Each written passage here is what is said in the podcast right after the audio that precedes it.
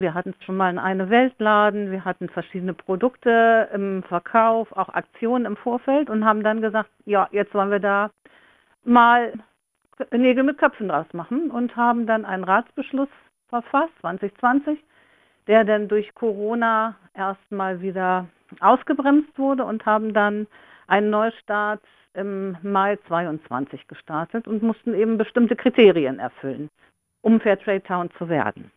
Was für Kriterien waren das denn zum Beispiel? Da gehört zum Beispiel zu ein Ratsbeschluss, also als Startsignal. Dazu gehört, dass man eine Steuerungsgruppe oder Lenkungsgruppe, also sowas wie ein Vorstand äh, bildet. Der muss sich aus verschiedenen Bereichen zusammensetzen. Da gehören Menschen aus der Politik dazu, aus der Wirtschaft, dann aus dem Vereinsleben, die sich vor der Geschichte zusammensetzen. Wir brauchen dafür ja, Geschäfte, Cafés, Einzelhandel, die Fairtrade-Produkte in den Umlauf bringen. Und wir brauchen natürlich auch für Bildungsaufträge Schulen, Vereine, Kirchen, also öffentliche Einrichtungen.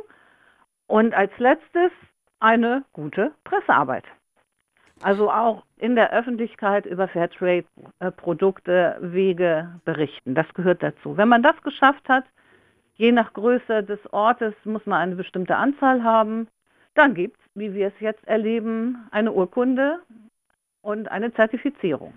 Das klingt aber ehrlich gesagt nach einer ganz schönen Menge Arbeit, weil es ein sehr umfassender Kriterienkatalog ist.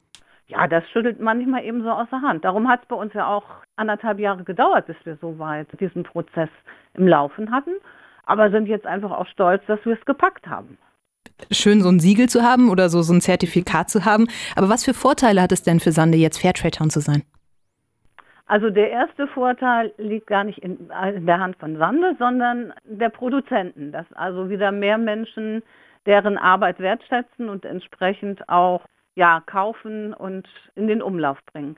Sande selbst hat äh, einen Imagegewinn auf jeden Fall, weil wir dadurch ja soziale Ökologie gehören noch dazu, ökonomische Standards der Weltwirtschaft mitstützen.